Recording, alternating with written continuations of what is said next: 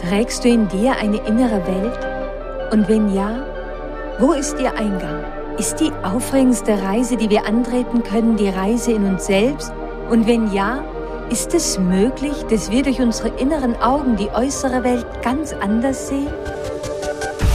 Dieser Podcast heißt Welt von Beyond. Und irgendwo zwischen dem Dunkel der Nacht und dem Tagesanbruch ist der Zugang zu deiner inneren Welt. Ich bin Anne Fonja und begleite dich auf deiner Reise.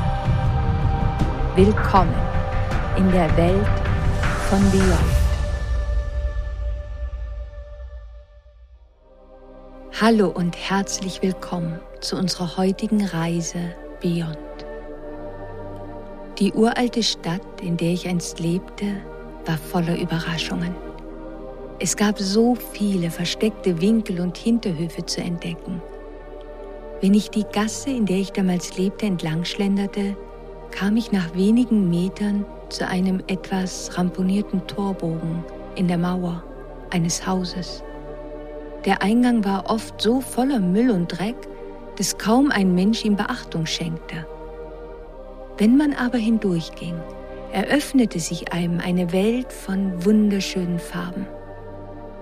Der Innenhof war von mittelalterlichen Häusern umgeben und das Grün der Pflanzen und der kleinen Bäume vermischte sich mit den verschiedenen Braun- und Rottönen der alten Hausmauern und den vielen Blumen an den Balkonen.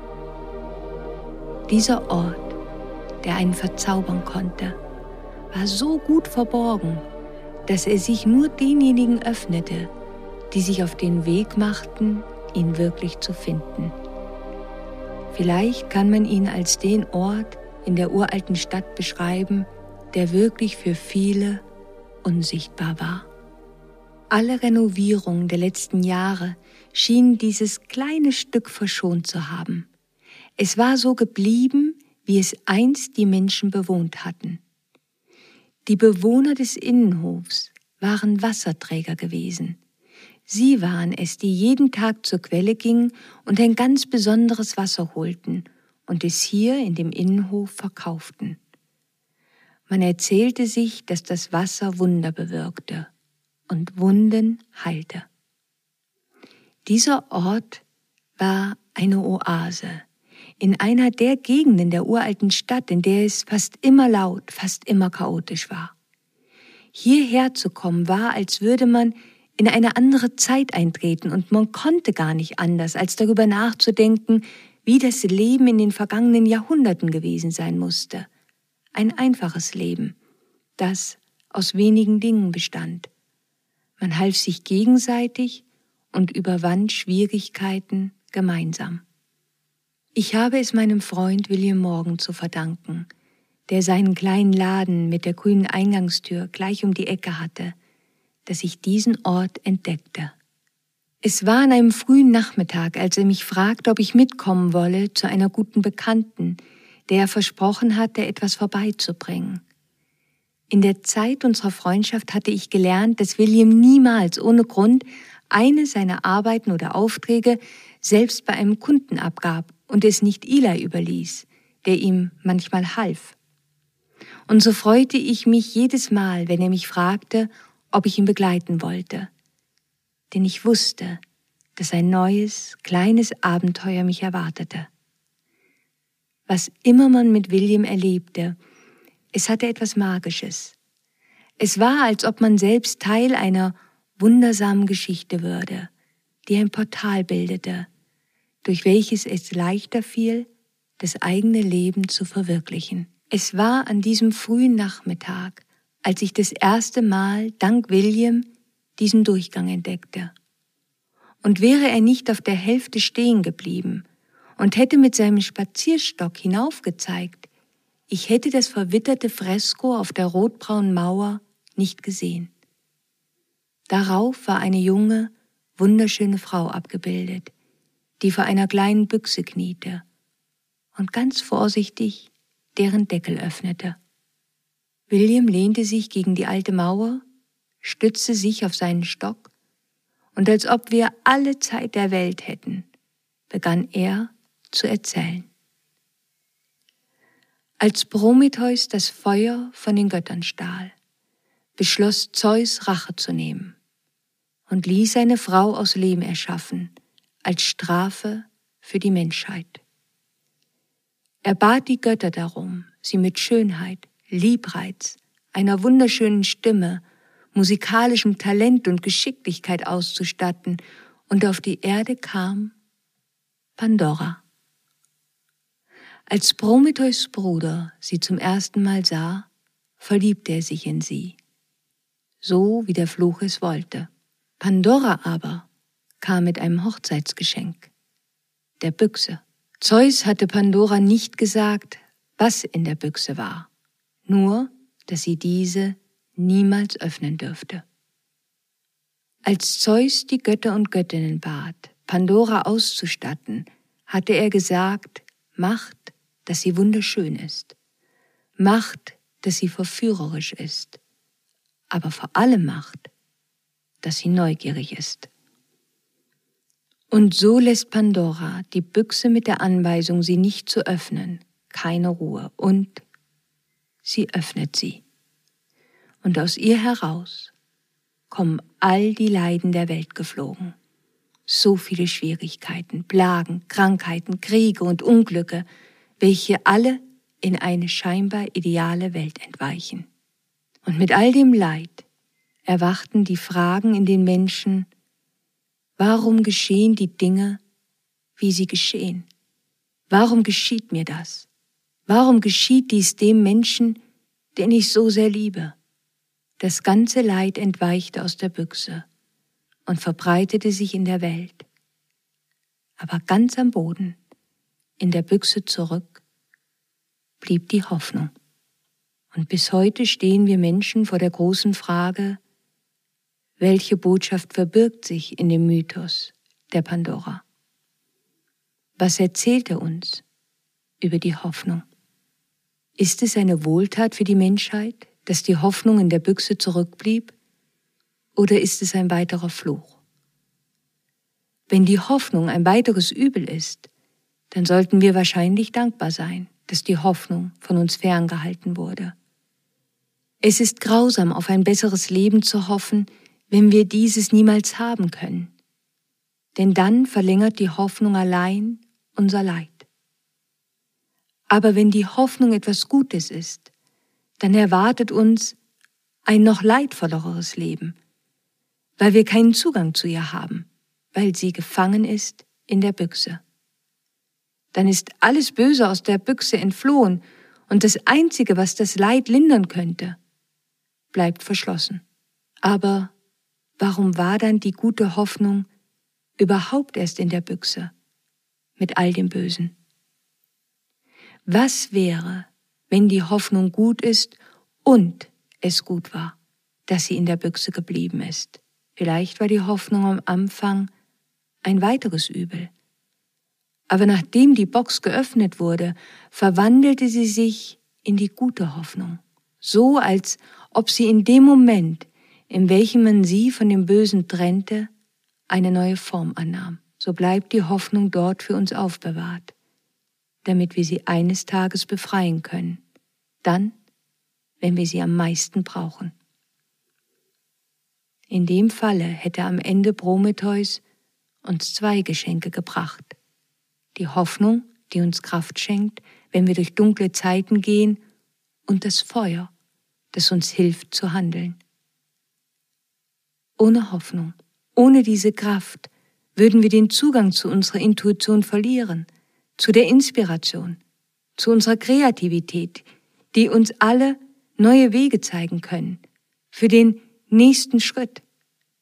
Und nicht mehr als den nächsten Schritt müssen wir wissen, wenn es dunkel ist um uns. Ein Tag nach dem anderen. Ein Schritt nach dem anderen.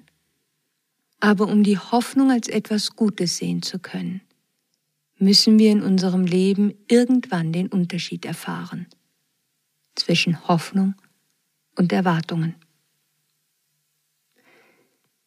Mit diesen Worten zog William seine kleine Taschenuhr hervor, schaute darauf und sagte, wir müssen weiter. Und so betrat ich zum ersten Mal den zauberhaften Innenhof der Hausnummer 19, der für mich bisher unsichtbar geblieben war, obwohl nur wenige Schritte ihn von meiner kleinen Wohnung trennten. William ging nach links zu einer kleinen Tür und klopfte. Eine Frau in einem blauen Kittelkleid öffnete uns. Sie trocknete sich die Hände an dem Stoff, wischte sich mit dem Handrücken eine Strähne aus dem Gesicht und als sie William sah, schien es, als würde auf einmal Leben in ihre vorher so müden Augen treten. Er schläft, sagte sie und deutete uns an, leise zu sein, zog sanft die Tür hinter sich zu und lud uns ein, Platz zu nehmen auf den Stühlen, die vor ihrer Tür im Innenhof standen. Als wir zusammen saßen und William mich vorgestellt hatte, fragte er Rosalie, wie geht es deinen Kindern? Und so lernte ich Rosalies Geschichte kennen. Rosalies erster Sohn war bereits als kleines Kind sehr krank geworden. Als ihre Tochter sieben Jahre alt wurde, erkrankte auch sie und litt seitdem unter Anfällen. Bei ihrer ältesten Tochter wurde im Alter von 17 Jahren eine chronische Krankheit diagnostiziert, was dazu führte, dass sie immer wieder längere Aufenthalte im Krankenhaus hatte. Der Vater der Kinder hatte das Leid und den Druck nicht mehr ausgehalten und die Familie verlassen. So war es Rosalie, die sich um alles kümmern musste und noch versuchte, etwas dazu zu verdienen. Seit einigen Monaten war zudem noch ihre Mutter verstorben und sie trug nun auch die Verantwortung für ihren Vater, der an Demenz erkrankt war. Als ich Rosalies Geschichte hörte, ertappte ich mich dabei, dass ich dachte, schlimmer kann es nun doch nicht mehr werden. Und kaum hatte ich das gedacht, erzählte sie schon von dem nächsten Schicksalsschlag. Ich fragte mich, wie ein Mensch all das auf seinen Schultern tragen kann. Und ganz vorsichtig fragte ich Rosalie, woher nimmst du die Kraft? All dies hätte mich über so viele Jahre emotional an mein gefühltes Ende gebracht, antwortete sie mir. Es hätte mich an mein Ende gebracht, wenn ich weiterhin meine Erwartungen erhöht hätte, anstatt meine Hoffnung zu stärken. Und so kam es, dass Rosalie mit mir teilte, was das Leben sie gelehrt hatte. Sie erzählte, dass erst als ihre Liebsten in Schwierigkeiten kamen und gesundheitliche und emotionale Krisen erlebten, sie den Unterschied zwischen Hoffnung und Erwartungen gelernt hätte. All ihre Erwartungen, die sie darüber hatte, was ihre Liebsten erreichen sollten oder wie sich ihre Situation entwickeln sollte, hatte sie nur in immer mehr Enttäuschung und Verzweiflung geführt. Aber zu hoffen bedeutete für sie, zu vertrauen und zu fühlen, dass etwas geschehen wird und dass dieses etwas das Beste sein würde, auch wenn es sich ihr vielleicht erst sehr, sehr viel später erschließen würde. Rosalie nannte es ihre Reise, die sie erst machen musste, um die große Kraft der Hoffnung wirklich zu verstehen. Es war nicht leicht, in all den täglichen Kämpfen, Tränen, Ängsten, verlorenen Träumen und den Fragen über die Zukunft, sich auch noch zu schützen vor den positiven und negativen Erwartungen der Freunde, der Familie, der Ärzte und ihrer eigenen. Und so lehrte das Leben sie jeden Tag, so viele Erwartungen loszulassen. Wenn sich eine Erwartung nicht erfüllt, sagte sie, dann kommt die Enttäuschung, der Schmerz, der Stress, die Frustration und die Traurigkeit. Ich habe gemerkt, dass all diese Gefühle begannen, in meinem Herzen Wurzeln zu schlagen. Aber die Hoffnung, die Hoffnung kann selbst in den düstersten Umständen lebendig bleiben. Es geht am Ende gar nicht darum, die eigenen Erwartungen zu erhöhen oder zu senken. Es geht darum, die Hoffnung einzuladen. Es gab viele Tage, in denen ich keine Hoffnung fühlte. Ohne die Hoffnung ist es einfach, vor den harten Dingen des Lebens aufzugeben, zu resignieren. Ganz oft beobachte ich mich noch heute, wie ich nach den noch so kleinen Siegen Ausschau halte um mich durch die großen Krisen zu bringen. Wenn ich beginne, die Erwartungen loszulassen und mich auf die Hoffnung konzentriere, dankbar bin für die kleinen Siege. Das erfüllt mein Herz. Ja, an manchen Tagen fühle ich mich allein.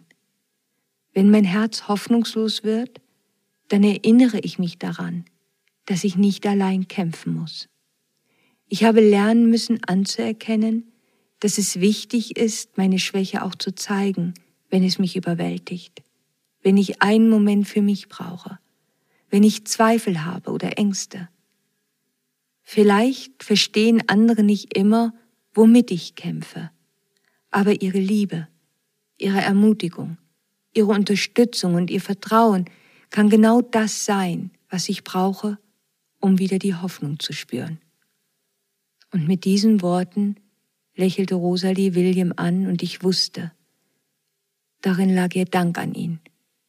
Ein Dank, den Worte allein so vielleicht niemals hätten ausdrücken können.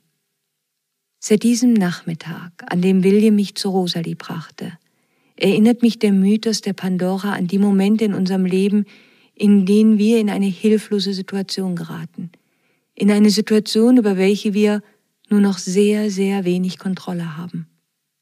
Und daran, dass wenn wir uns dann fragen, was wir tun können, die Antwort ist, wir müssen durch die Dunkelheit auf den Boden der Büchse blicken, denn dort finden wir die Hoffnung. Das, was das Unerträgliche erträglich macht, ist Hoffnung. Und Hoffnung ist eine Gnade. Wir hoffen, dass wir es schaffen, durch eine schwere Zeit einen großen Schicksalsschlag zu kommen. Wir halten uns an der Hoffnung fest, denn sie ist unser Rettungsanker. Hoffnung, das ist etwas so Machtvolles, weil die Hoffnung uns hilft, weiter zu atmen, ich glaube fest an das, was man sagt, dass es unsere Atmung ist, über die die Hoffnung in uns kommt. Hoffnung ist nicht etwas, was wir uns überlegen können, was wir als Strategie entwickeln können, was wir über unserem Verstand in unser Leben hineinbringen können. Hoffnung ist etwas, das kommt über uns, bringt uns an einen Punkt, an dem wir sagen können, ich werde es schaffen. Die Hoffnung kann uns öffnen, für unsere Intuition, für unsere Kreativität. Aber es ist nicht die Hoffnung selbst, die uns sagt, wie wir durch schwierige Zeiten kommen werden. Die Hoffnung flüstert nur in unserer inneren Welt, du wirst es durch diese Zeit schaffen, du wirst es schaffen. Die große Aufgabe der Hoffnung ist es, uns von dem Ort der Resignation wegzubringen.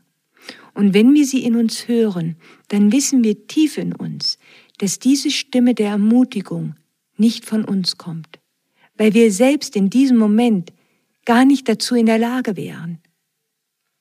Es ist dieser Moment der Gnade, in welcher wir ein Stück Erleichterung erfahren, nur ein Stück, aber genug, um vom Boden wieder aufstehen zu können. Hoffnung bedeutet nicht, dass der Weg einfach wird. Hoffnung bedeutet, dass wir Vertrauen haben in das Leben. Ich habe seit diesem Nachmittag viel über Pandora gelesen. Nach der alten Überlieferung wird Pandora meist als die Bringerin des Übels, des Bösen angesehen. Aber ursprünglich war sie eine lebensspendende Göttin, so wie die Göttin Gaia, die uns vielleicht ein Stück mehr vertraut ist. Über die Jahre wurde sie vielleicht von der Göttin zu dem Wurzel allen Übels. Die am meisten bekannte Version des Mythos kommt von Hesiod, der diese Geschichte zuerst aufschrieb. Aber wie auch immer, ältere Abbildungen auf alten Krügen zeigen eine Göttin, die wusste, dass sie eine Bringerin der Fruchtbarkeit war. Denn Veränderung und die archetypische Erfahrung von Tod und Wiedergeburt existierten schon immer. Und sie sind es, die uns zeigen, dass in solchen chaotischen Zyklen die Hoffnung uns nie verlässt. Ich weiß, dass wir uns in Zeiten, in denen wir dem Chaos unseres Lebens gegenüberstehen und so allein fühlen können. Aber genau dann brauchen wir Hoffnung. Ich bin davon überzeugt, dass Hoffnung aus etwas entspringt, was zu der Welt außerhalb unserer physischen Welt gehört, dass sie Teil unserer Seele ist. Ich glaube, dass Hoffnung zu spüren eine wahrhaftig mystische Erfahrung ist. Die Hoffnung wird nicht allein alles in Ordnung bringen, Aber was sie tut, ist, unsere Gedanken und Emotionen eine neue Richtung zu geben. Die Hoffnung lässt uns in das Gute glauben, was von uns selbst heraus wieder fließen kann. Und das ist unendlich machtvoll. Was Hoffnung nicht ist, ist eine einfache Lösung, die allen Schmerz, alle Frustrationen und Fragen verschwinden lässt. Aber sie kann uns an einen Ort in uns bringen, wo die Freude beginnt und wo Wunder geschehen können. Es ist ein Vertrauen in das Leben, das uns Kraft schenkt, durchzuhalten. So wie William sagte, am Ende hat Prometheus uns vielleicht zwei Geschenke gebracht. Die Hoffnung, die uns Kraft schenkt, wenn wir durch dunkle Zeiten gehen, und das Feuer, das uns hilft, zu handeln. Ich habe auch eine Version des Mythos gefunden, die besagt, dass die Hoffnung aus der Büchse kam, herausflog und alle Wunden heilte, die von dem Bösen kreiert wurden. Das hat mich an den Hinterhof erinnert, in dem Rosalie mit ihrer Familie lebte. Und irgendwie ist das Leben doch magisch. Der Hinterhof war so geblieben, wie ihn einst die Bewohner, die Wasserträger, kreiert hatten. Und auch wenn dort nicht mehr das besondere Wasser verkauft wurde, das Wunder bewirkte und Wunden heilte, so war William doch sicherlich für Rosalie eine Art Wasserträger gewesen, der da war und ihr auf ihrem Marathon, in den Momenten, in denen sie glaubte, es nicht mehr zu schaffen, das Wasser der Hoffnung reichte. Und genau in dem Tor zu Rosalies Hinterhof, zwischen all dem Dreck, all dem Müll, und der Dunkelheit war das Bild von Pandora, was man sah, bevor man in die Oase eintrat, die man niemals dahinter erwartet hätte. Die Hoffnung zu beschreiben, das ist sehr, sehr schwer. Und manchmal denke ich, es ist leichter, sie zu beschreiben, wenn man sagt, was sie nicht ist. Sie ist kein passives Warten. Und sie ist kein unrealistisches Erzwingen von Umständen, die niemals eintreten können. Sie ist doch nicht der Glaube, dass alles gut werden wird, so wie wir es uns wünschen. Es ist die falsche Hoffnung, die die Dunkelheit verneint, so wie es die Hoffnungslosigkeit ist, die das Dunkel noch dunkler sein lässt. Hoffnungslosigkeit ist wie eine Verteidigung gegen zukünftige Enttäuschungen und ein Zurückschrecken davor, immer wieder durch die Unterwelt zu reisen und wieder aufzutauchen. Wenn wir Dinge als hoffnungslos ansehen, dann sprechen wir uns zugleich auch ein Stück frei von der Verantwortung zu versuchen, etwas zu ändern. Es ist leichter, in die Unterwelt hinabzusteigen, als aus ihr wieder hervorzukommen. Für den Aufstieg aus der Unterwelt brauchen wir die Hoffnung. Aber wenn wir sie nur als übel sehen, dann werden wir für ewig in der Unterwelt versinken.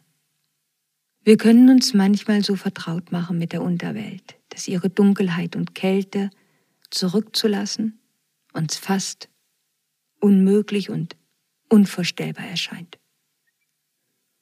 Hoffnung zu haben hingegen bedeutet, das Unbekannte zu umarmen, das, was wir nicht wissen können, im Gegensatz zu der Sicherheit des Optimisten und des Pessimisten, die denken schon zu wissen, wie etwas enden wird oder ganz genau schon zu wissen, warum die Dinge so sind, wie sie eben sind.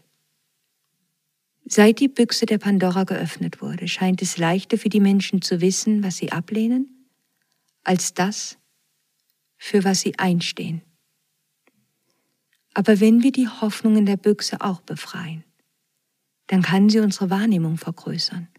Und wir können über das hinaussehen und hinausgehen, was zerbrochen ist, düster und absurd, um die strahlenden Aussichten auf das zu finden, wofür es sich lohnt zu kämpfen. Wir können beyond gehen. Als wir uns am späten Nachmittag von Rosalie verabschiedeten und zurück zu Williams Laden gingen, fragte ich ihn, ob er nicht Rosalie etwas hätte bringen wollen.